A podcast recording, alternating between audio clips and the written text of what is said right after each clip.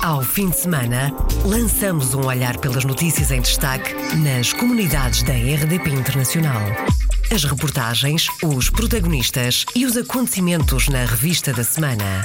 Edição de Virgílio Luís Silva. Em destaque neste programa, o arranque do ano escolar. Olhamos a situação no Luxemburgo na Alemanha, em França e na Califórnia. Por cá, a Câmara Municipal de Arcos de Valdevez, em colaboração com a Escola Profissional do Alto Lima, está a promover cursos de formação profissional com a possibilidade de integração em empresas da zona para quem deseja ficar em Portugal. 35 empresas de jovens imigrantes qualificados nasceram este ano em Portugal. Bem-vindo à Revista da Semana. Revista da Semana.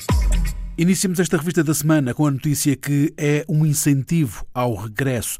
Helder Barros, vice-presidente da autarquia de Arcos de Valdevez, disse à RDP Internacional que há emprego qualificado nas empresas do Conselho há efetivamente disponibilidade de emprego, sobretudo para pessoas com competências e com habilitações eh, intermédias.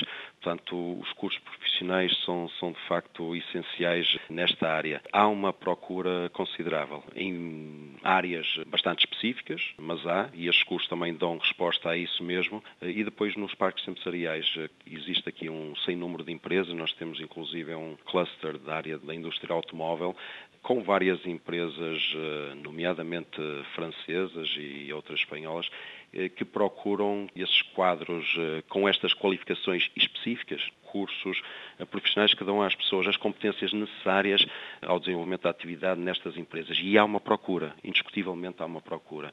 Helder Barros, vice-presidente da autarquia de Arcos de Valdevez, explica na RDP Internacional a que estão previstos apoios, alojamento, refeições e transportes e para já são nove os cursos disponíveis.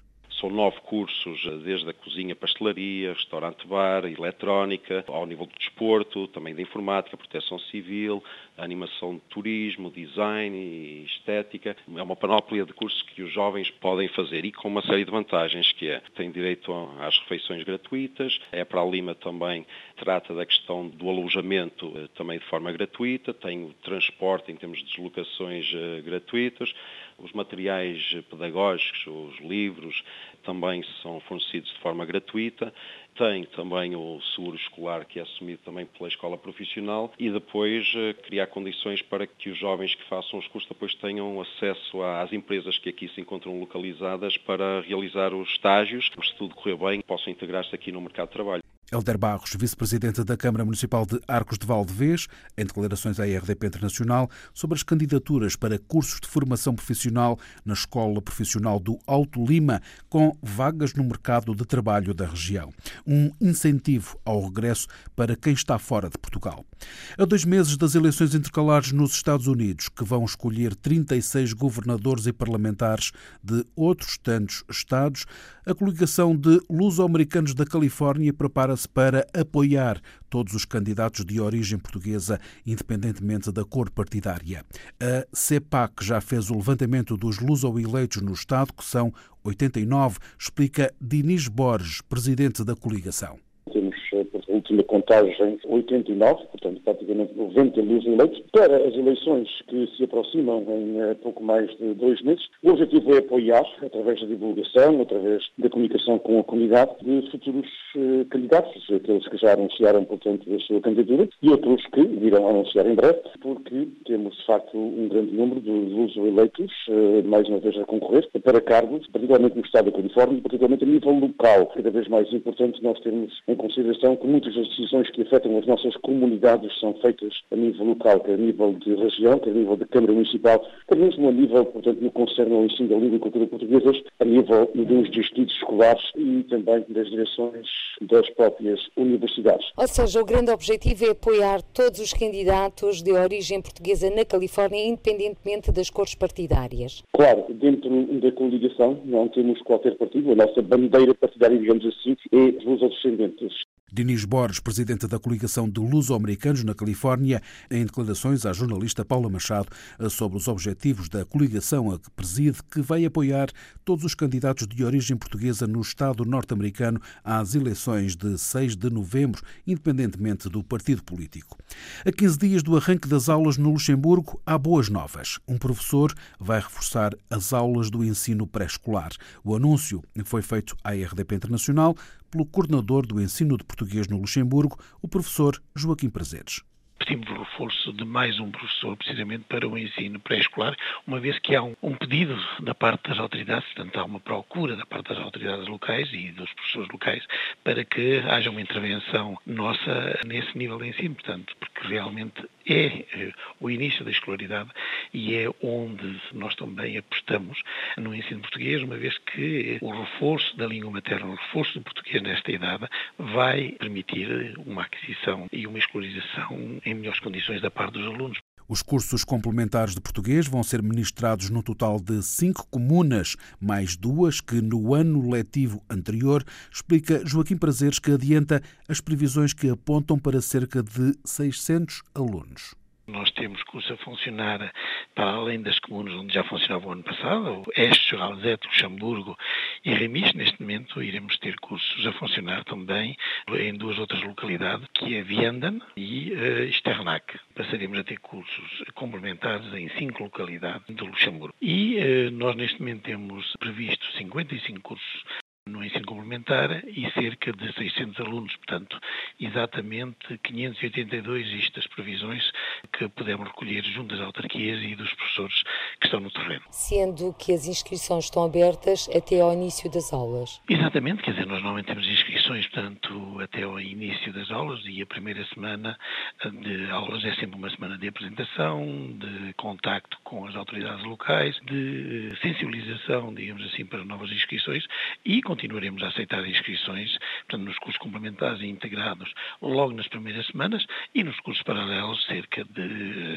15 dias, 3 semanas depois do início do ano letivo, sabendo que há sempre transferências de escolas, há alunos que chegaram pela primeira vez, portanto, ao sistema. Há pais que descobrem neste momento a, a possibilidade de terem também cursos de português e é esta campanha que nós constantemente estamos a fazer junto da comunidade portuguesa Joaquim Prazeres, coordenador para o ensino de português no Luxemburgo. Os números não definitivos apontam para cerca de 3 mil alunos a aprenderem a língua portuguesa, ensinada por 42 professores. Na Califórnia, aumenta em 18% o número de alunos matriculados em cursos de língua e cultura portuguesas neste ano letivo de 2018-2019. De acordo com dados preliminares da Fundação Luso-Americana para a Educação, a fasquia dos 2 mil alunos de português deverá ser ultrapassada pela primeira vez. O professor Dinis Borges, um dos encarregados pelo protocolo assinado entre a Fundação Luso-Americana para a Educação e o Instituto Camões para coordenar o ensino da língua portuguesa na Califórnia, com a leitura destes dados cada vez que temos um acréscimo no número de alunos a aprender português é, é uma vitória e é algo para se celebrar. E estes números, apesar de serem preliminares, eh, estão, portanto, dentro de uma margem de erro muito de 1% ou 2%, porque a razão é que muitos alunos que estão inscritos, temos eh, que saber se eles, de facto, vão aparecer nos cursos no que concerne ao ensino privado, porque o ensino público já começou eh, e foi com um grande arranque que o ensino público americano aqui na Califórnia começou no que concerne à língua portuguesa, porque abriram-se mais cursos em duas escolas secundárias, porque pela primeira vez, em quatro anos, tivemos duas escolas secundárias na mesma cidade que abriram cursos para a língua portuguesa com um total de 270 alunos, novos alunos. Para além disso, todas as escolas do ensino público na Califórnia que têm cursos de língua portuguesa, todas tiveram acréscimos, umas de 2, 3%, outras de 4 e 5%, ah, mas todas tiveram acréscimo. Os dados referem-se a cursos do ensino primário e secundário, abrangendo escolas privadas e públicas. Este ano, a Califórnia vai ter mais uma nova escola comunitária na cidade de Tracy, junto das montanhas que separam o Val da zona da Baía de São Francisco. Concerne ao ensino privado e ensino ligado ao nosso movimento associativo, também temos mais uma escola nova, com a possibilidade de outras duas uh, abrirem ainda este, este ano letivo, mas uma já abriu numa cidade chamada Tracy, que fica no norte da Califórnia, e também aí, apesar desses números a que serem preliminares, porque essas aulas agora é que começam, nesta semana e na semana que vem, mas tudo indica que, pelas matrículas já recebidas, que todas as escolas também tiveram um aumento, algumas até significativo, e outras uh, novas escolas, como esta, uh, nesta cidade que acabei de citar, onde a escola começa agora com, uh, já têm matriculados cerca de 30 alunos. O professor Dinis Borges, em declarações à RDP Internacional. Dinis Borges é um dos encarregados pelo protocolo assinado entre a Fundação Luso-Americana para a Educação e o Instituto Camões para coordenar o ensino da língua portuguesa na Califórnia, nos Estados Unidos. Na Alemanha, aumenta a oferta de cursos de português, onde existem vários inícios de ano letivo. Dois professores em Düsseldorf e Stuttgart vão reforçar a rede, anuncia o coordenador para o ensino de português na Alemanha, Rui Azevedo. Aqui na Alemanha, como temos uma diversidade tão grande, nós temos 37 eh, professores este ano, portanto essa é uma das novidades. Tínhamos 35, passamos a ter 37 horários, um na área consulado de Stuttgart, outro na área consulado de Düsseldorf, portanto essa é uma das grandes novidades. O aumento da rede também por força de um aumento do número de alunos, mas por outro lado também de um redimensionamento que queremos dar à rede, no sentido de permitir que os alunos possam ter mais opções de horários, porque com esses dois novos horários redistribuímos a rede, as localidades onde nós estamos a lecionar de modo que naquelas localidades onde há mais alunos, o professor possa ir duas vezes por semana dar aulas e naquelas onde há menos alunos vá apenas uma vez por semana.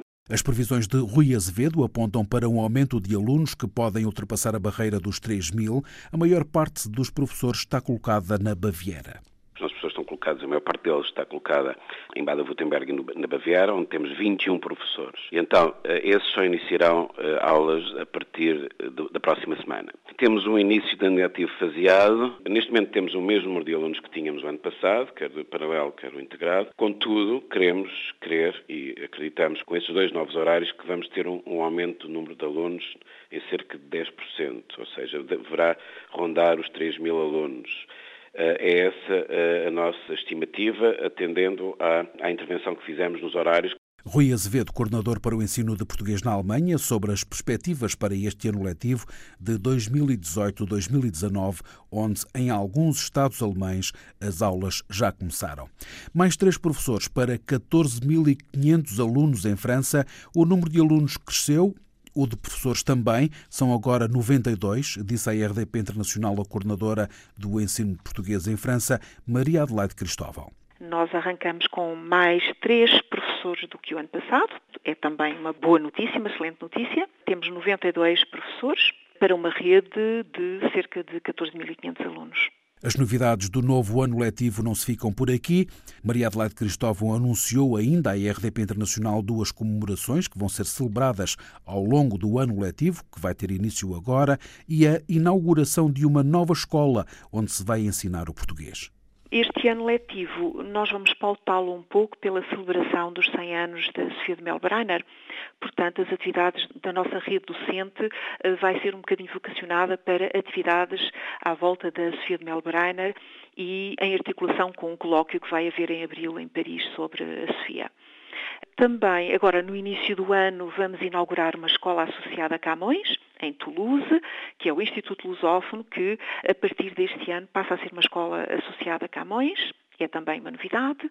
Este ano vamos celebrar também, em, mas em 2019, portanto, dentro deste ano letivo, mas uh, no próximo ano, celebrar-se-á também os 100 anos do primeiro curso de português na Sorbonne o ensino de português na Sorbonne, o primeiro curso de português eh, teve lugar em 1919 e, portanto, este ano letivo celebrar-se-á também estes 100 anos deste primeiro curso na Sorbonne. Maria Adelaide Cristóvão, coordenadora do ensino de português em França. Este ano vão lecionar a língua portuguesa mais três professores para um universo de 14 mil e 500 alunos. 35 empresas de jovens imigrantes qualificados nasceram este ano em Portugal. Resultados concretos do projeto Elevar o seu negócio da Fundação AEP, Associação Empresarial de Portugal, para apoiar jovens qualificados que pretendiam regressar a Portugal. Dados revelados à RDP Internacional pelo presidente Paulo Nunes de Almeida. Temos já cerca de 35 empresas que foram criadas por jovens da diáspora que regressaram a Portugal mas estamos a falar fundamentalmente de empresas de alto valor tecnológico ou de alto valor a nível de conhecimento. Não era qualquer empresa por si só, eh, não que as outras não mereçam, enfim, o mesmo apoio e a mesma consideração, mas tendo em conta as características do projeto, são empresas que se criaram muito na área das tecnologias de informação e comunicação, projetos inovadores na área industrial, na área do conhecimento, da investigação e, portanto, estamos a falar num segmento, porque houve muitas outras que foram criadas, mas que obviamente não entram na contabilização dos resultados do projeto. Jovens empreendedores portugueses que regressaram a Portugal de várias partes do mundo. Os que criaram estas 35 empresas eh, são, de facto, provenientes de vários países, porque refletem também, hoje, enfim, a nova realidade, que é uma realidade, de facto, muito mais diversificada e que tem muitas das vezes a ver com iniciativas iniciais de saída do país, do programa Erasmus, do Inovo Contacto, e em que depois os jovens acabam por ficar porque são contratados, estão bons resultados, estão uma boa imagem do país e, portanto, dif diferencia um pouco aquilo que hoje é a nossa realidade da migração comparativamente àquilo que era no passado, em que muita da imigração ia para o país onde tradicionalmente nós já estávamos. E já este mês vai ser lançada a Rede Global da Diáspora.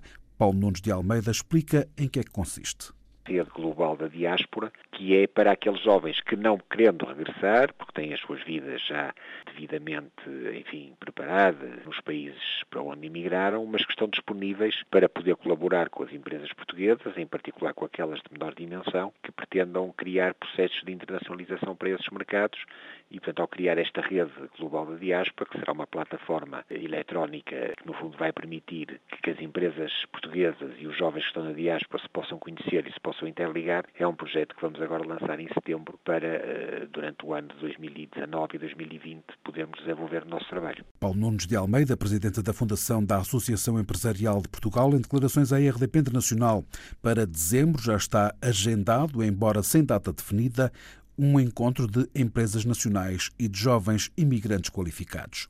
O Instituto Internacional da Língua Portuguesa realizou em Budapeste, na Hungria, um curso de capacitação para a elaboração de materiais para o ensino de português, ou seja, a produção de unidades didáticas para o ensino da língua portuguesa adaptadas a cada um dos países. É a primeira vez que um curso deste tipo se realiza na Hungria, um país já com história no ensino da língua portuguesa, como disse a RDP Internacional Marisa Mendonça, diretora executiva do ILP. A Hungria, como se sabe, é um país observador associado da CPLP. É um país com alguma história em relação à dinâmica em prol da língua portuguesa. Temos várias universidades que laboram para a língua portuguesa e em língua portuguesa e foi-nos feito este pedido de podermos agendar com a coparticipação das autoridades, tanto políticas como académicas, da Hungria uma formação que pudesse trazer a disponibilidade de criar uma equipa nacional barra internacional de elaboradores de materiais para o portal do professor de português, que é um dos projetos principais do ILP. Marisa Mendonça, diretora executiva do Instituto Internacional da Língua Portuguesa da CPLP. As unidades didáticas vão poder ser consultadas e descarregadas em ppple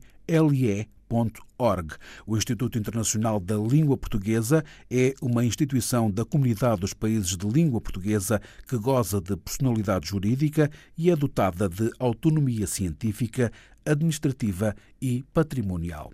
Encerramos esta revista da semana com a notícia da viagem de Paris a caminha numa moto antiga. Roland Ferreira, luso-descendente, nascido em França, fez mais de 2 mil quilómetros para lembrar os tempos difíceis em que o avô emigrou. A primeira vez foi em 1921.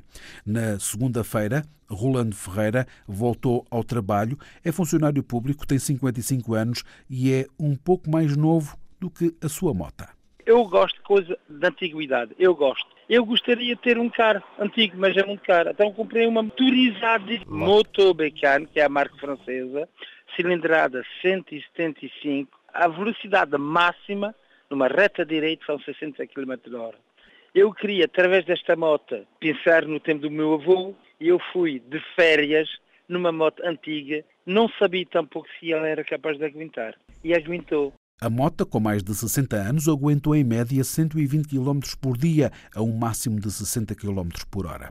Roland Ferreira demorou 18 dias a chegar à terra do avô, Spit, no Conselho de Orem.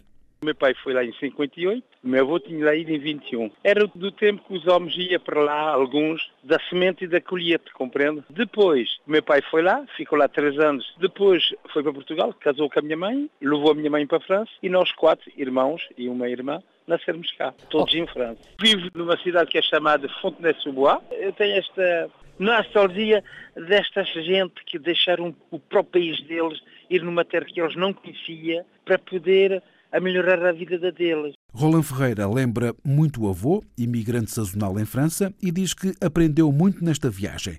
Gostou, acima de tudo, de conhecer pessoas e andou sempre longe das autoestradas. Cada dia eu fazia entre 120 e 130 quilómetros porque não sabia qual era a capacidade da moto, tinha que estimá-la para ela não me pôr a pé. Então eu fazia sempre 120, 130. Mas eu passei na estrada secundárias, mas eu queria mesmo estar perto do povo, para saber a forma de viver, de comer, e aprendi muitas coisas, uma pessoa nunca para de aprender. Foi isto mesmo que eu gostei. Gostou e, quando já estava em Portugal, recebeu um convite para ir a uma festa em Caminha, onde estavam os seus amigos de Ponto Combo.